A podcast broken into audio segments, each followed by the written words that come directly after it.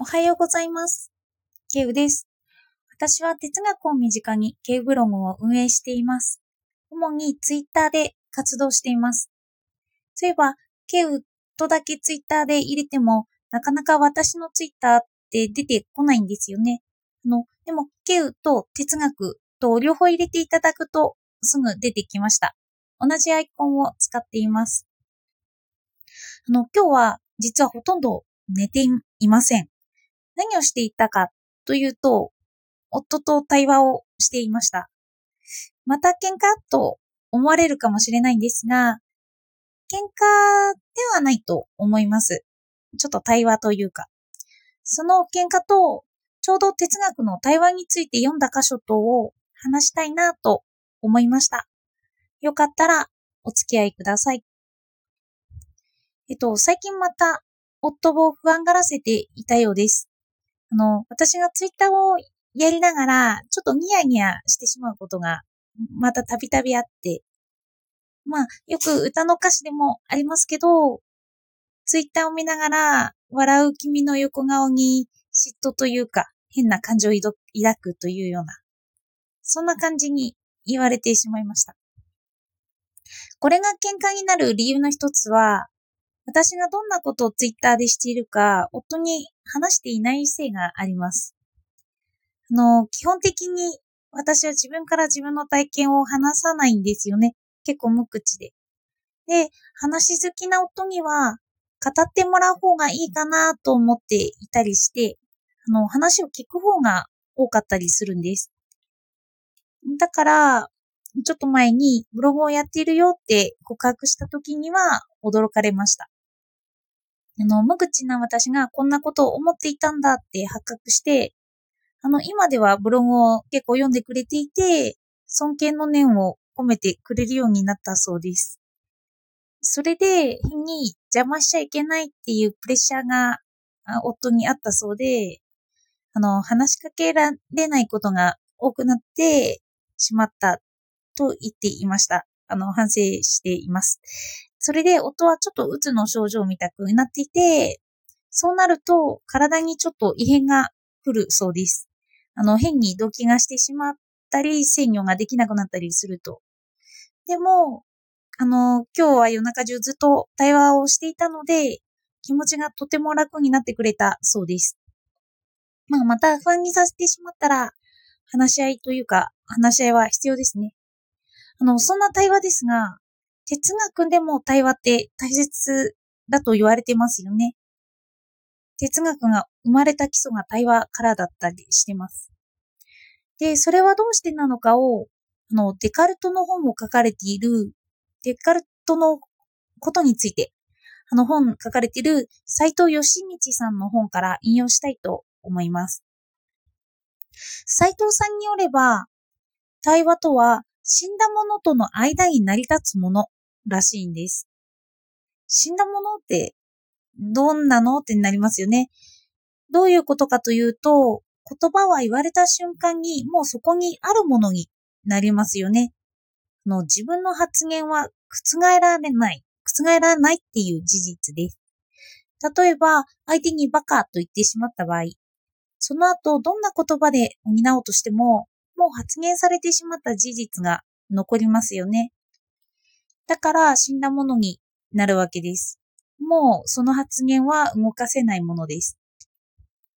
それで自分から蹴り離される必要がどうしてあるのかっていうと、まあ、物になるか、物、形になるかというと、まあ、絶対そうなってしまうんですけど、それは形が残るから切り離されるんだと。あの、言葉にすることで、ある思いや思想が形になります。まあ、バカって言ってしまった言葉もそこに残りますよね。それで、その形になるからこそ、そのことを話し合うことができるんだよと本で話していました。例えば、人は書くからこそ考えられるって言いますよね。それと同じく、形になるからこそ、初めて自分が何を語ろうとしていたのかを知るということができます。あの私はよく言葉を言おうとするときに、脳の中で考えて発言しようかなって試みるんですけど、よくちょっとどもってしまったりすることがあるので、あの、そうやって脳の中で一旦言ってから答えようと思うんですけど、全部はそんなことができなくて、途中までそう頭の中で考えて考えてって言っても、話し出すとし、と、その内容を忘れてしまうんですよね。また、他の言葉で私は言ってるなーっていうことを発見するんです。脳内再生したものを同じように話すことができないっていうことに気がつきます。それで覚えられないから、つい口に出してもう言っちゃえって思って言ってしまうことが多いですね。で、話してる時には無意識に口が動いていたりします。あ、私こんな感じで会話することができるんだという、そんな感じですね。で、なので、意識せずとも初めて形になって、見えるものになって現れてきます。で、これもよくあることなんですけど、対話の現場から遠ざかった時に初めて、あ、あれはこういう意味だったとか、何が語られていたのかを後から理解することもあります。で、そうなってくると、対話ってその場完結ではないんですよね。で、そこで効果はずっと持続しています。の形を持ち歩くことになるんですよね。で、対話は一度終わった時点では、その形、もう残ったものとして死んだものになってますよね。でも、効果は持続しているので、またその形を持って対話をしようとします。それでその時にその死んでいるものが、また対話するときに復活するのだ本では述べられていました。対話の効果から持続して、また形が生み出されて、あの、生と死を繰り返します。で、それが対話なんだって言ってました。で、そうやって対話を考えると、私たちは本を読みながらも対話をしていることになります。あの、その本に書かれた思想を形、思想って形が見えますよね。で、対話はそれを読み手が復活させる行為でもあると語られていました。例えばデカルトだと、我思うゆえに我ありっていう思想ですけど、それをまた私が解釈することで復活させるんですよね。で、私はその時のその状況に対して、まあ新しい形で復活させています。で、今回夫との話し合いもある形を浮き上がらせることができました。あの、夫婦の価値観の違いです。あの、男は、夫は、束縛が結構強くて、そこに不安になってしまう性質があって、夫の思考で言えば、の自分が浮気をしないとか、身の回りのことをするとか、そういうことが私に幸せを与えるものだって思ってたみたいなんですよね。でも、私の価値観から言えば、束縛されることが窮屈になって、放っておいてもらえる時間が幸せだと思ってたりするんですよね。あの、浮気とかじゃなくて、本をゆっくり読んだり、ちょっとツイッターに没頭したりとか、そんな時間ですかね。これって二人とも、あの価値観が違くって、形になって現れて出てくることで、初めてまた新しい形を生み出すことが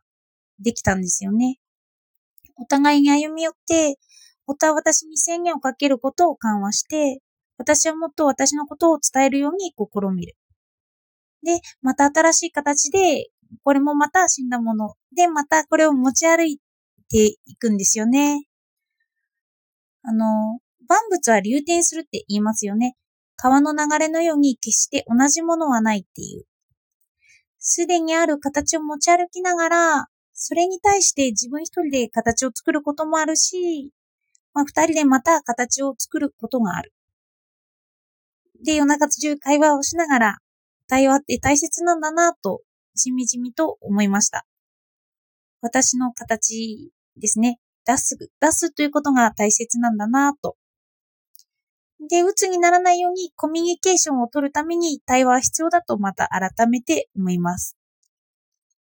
対話は新しい形がたくさん出来上がりますよね。それを持ち歩くのっていいですよね。ちょっと抽象度が高い内容になってしまいましたね。最後までお聞きいただいてありがとうございました。